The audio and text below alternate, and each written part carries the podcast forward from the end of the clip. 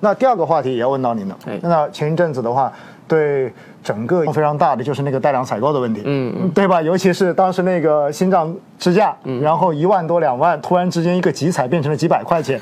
那对于这个问题哈，很多人就很担心，因为我看市场也很担心，一下子相关的这些供应商的这些公司，然后价格就出现大幅的下跌，因为很多人就想一万多，天呐，变成七百。那中间你的利润少多少嗯啊？大家说说看。第一个一万多的这个支架，它也并不是出厂时候就一万，出厂的时候可能只有两三千，嗯对对啊。第二个呢，就是呃，即使从两三千降到个六七百，嗯啊，其实也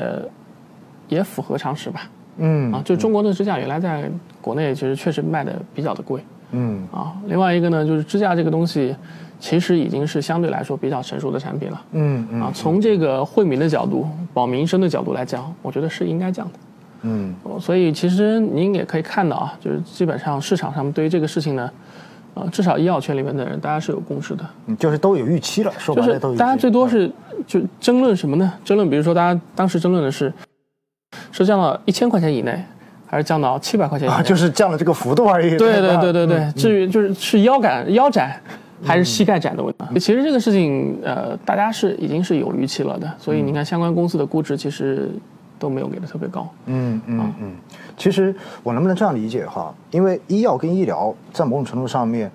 真正赚利润最大的这一部分，还是在最开始的这种创新，就是你一个嗯对新的东西做出来，对吧？呃，就是你能够真正的解决问题嗯啊，能够就是就是把一些需求过去没有能被这个传统的产品满足的这个临床嗯就需求，就是没给它有满足解决的问题，对然后你把它嗯解决了，对哎，这个就是最大利润的一个空间在这对里，。所以这个呢决定了你这个市场空间能有多大。嗯但是同时另外一个决定你的利润率有多大，就是竞争格局。如果这个事情只有你一个人能做，哇嗯那那这那个市场这个就是你的嘛。啊，对，那这个空间就大了去了。对对啊对，只不过你是去自己去权衡，你是价格定的特别高，然后使用的人特别少，还是说价格定的低一些，使用的人特别多？嗯哎啊，这这个种嗯是市场策略了，就是你的市场策略了。但如果这个东西大家呃有都能做大家都能做，嗯对吧？一百个厂家都能做，那价格一定会被杀得很惨啊。但是它的市场空间依然很大，对吧？你对有量需求在那哎儿嘛，这个时候量已经起来了。对吧需求在那儿，嗯，对其实这样这种，就像您说的，它是一个比较成熟的产品了，其实大家都能做。那到最后的话，可能就是反正不降价，大家都按照这个价格卖，反正人家也要用，对吧？需求大，但是现在一到了这个集采的时候，就发现不行了。嗯，因为集采这一个哈，有很多人也不太了解。其实集采这一个呢，我们也看到很明显，它是一个说白了帮社保基金在砍价的一个过程，对因为吧？中国的医疗保险，中国的这个这个这个基础医疗保险啊，呃是全球最大的单一买家，嗯。它的议价能力是非常非常。所以基本上就是当社保做集采的时候，相关的公司不可能说我不参加，对吧？不参加基本上是不是就意味着这个市场就你就已经丢掉了，就是这一块。呃，有一部分企业出于他自己的这个企业战略的考虑，可能会不参加，但是他不参加呢，并不是说这个这个这个呃，就就不要这个市场了，他可能有一些自己其他的这个，比如说比如说产品配比的这个。组合的这样一个一一些考虑，哦那有啊些企业呢，你看它价格杀的特别特别惨。举个例子啊，它价格可能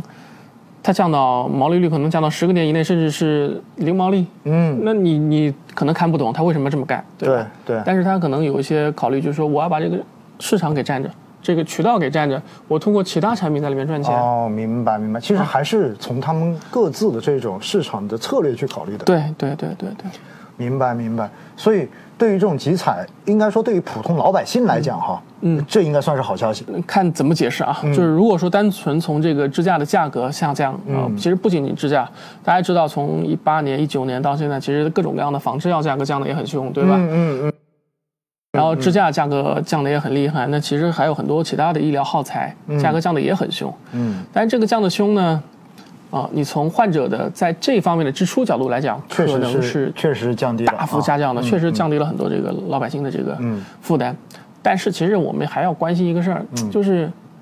这个原来我们说这个支架里边，就是从这个成本可能是几百块钱，三四百块钱，嗯，然后出厂两三千，然后到终端的话大几千，对甚至有有上万的，对吧？对。那这个中间的利益给了谁？那你如果把这个利益一下子全去掉的话，会不会造成一些问题？那比如说之前就前几天吧，嗯就关于这个心脏支架的时候，我就看了很多这个这个为医生说话的这个文章，是，哎，其实葛总，您这就讲到了很重要的一个问题，就很多东西啊，你不能单单看某一方面，没错因为它整个是一个系统性的东西，对，或者说，虽然有一句话哈，它嗯不一定完全正确，叫做存在即合理，但是你不得不承认，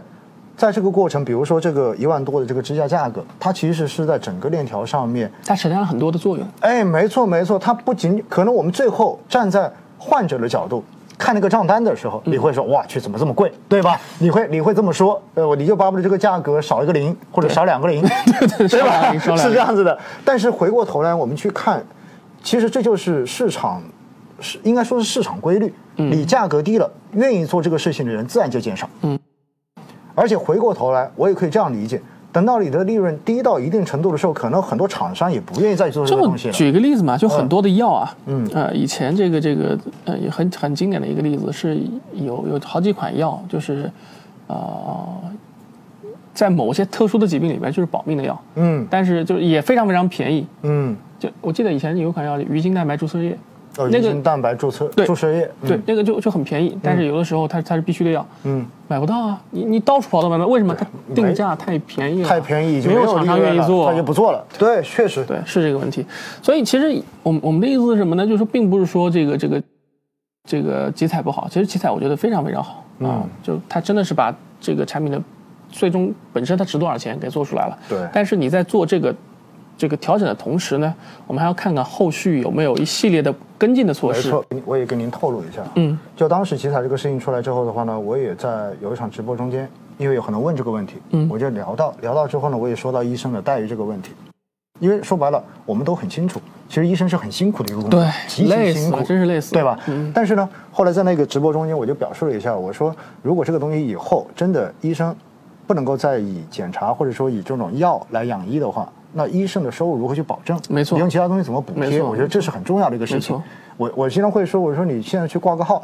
可那个主任号、专家号，一看就是几十块钱、百来块钱，我觉得这个其实是 不他们就对吧？他读了那么多年，哎对加上什么什么注意但是住我告诉院医你，轮转，那个节目播出之后，哇，下面一堆骂我，这就是视角不一样。对视角不一样。视角不一样，因为他就站在说哇，诶甚至有人跟我说哇，你看农村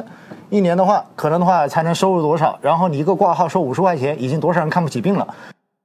所以我们就涉及到一个什么呢？这就其实就是一个社会管理或者说政府管理它的一个复杂之处。就我举个例子嘛，以前嗯就这两年可能说的人会比较少了。以前经常有人说这个这个这个，呃，什么印度是免费医疗，是他就是按照刚才您说的，嗯这些人其实应该去看一看，都应该到印度去看病啊，对吧？你看看印度的医疗水平嘛，他真正的公立医院，那你你去看病的话，我说难听一点，不能叫等死吧，就基本上你就，啊，对吧？最实基础的，没错，其实这就跟一个什么道理一样嗯哈，大家看那个。节假日高速免费，对你，你到了节假日，我现在都不愿意开车出门。为什么？你只要上高速，你就堵了。到最后，你会发现整个社会因为这个免费，其实它付出的成本远远地代高价于其实交通更大费一些。没错是的所以回过头来，但是有很多人就愿意在上面堵，为什么呢？哇，感觉省了几十块钱，对吧？但实际上，你可能多付出了几十个小时，你一个人多付出几十小时，整个社会付出的那个成本有多高？对所以我觉得这些问题哈，确实那次节目下来之后，我后来看下面，我后来在我的微博上面都发了一句话，我说有些东西啊是没办法嗯跟人沟通的，为什么呢？你的这一个分析的逻辑跟你站的这个角度是不一样的，没错最后你看到的就是一个事情的不同方面，没错我们其实做投资也好，然后或者说建议大家也好，我们更多的是希望大家能够看到这个事情的多方面，最后在中间找到那一个你自己认为的真相。也不代表我们说的就是对的。哎，没错没错，其实这也是代表我们所看到的这个事情，可能我们看到的这两面，嗯，也许真正的到了医院里面，或者他们又看到了另外一面，这都是有可能嗯的。所以集采这个事情呢，当然从全社会来讲，对于我们的这一些患者，肯定对老百姓应该说肯定是好事肯定是好事肯定情是好，事嗯对不对？但是回过头来，如何在集采降价之后，能够保证整个医疗系统它的一个良性的运转？对哎，这可能是后续的政策改革既要考虑的降问低题。患者的负担，又对要保证医疗资源的可及性。哎，对对对，您这个说的太对了。所以我觉得大家对这个问题哦，我们可以更加理性、更加全面的去看一下，包括刚才可能有提到说印印度免费医疗，确实这些文章之前几年应该说在网上火得不得了呃，非常盛行。为什么呢？就就就用这个意思是来敲打国内，对吧？应该要如何如何。但实际上，你真正自己去感受过之后，你就知道很多东西真的不是大家所想的那个样 哦子了，真的是这样子。所以的话呢，关于集采的话题啊，大家就心里非常有数哈。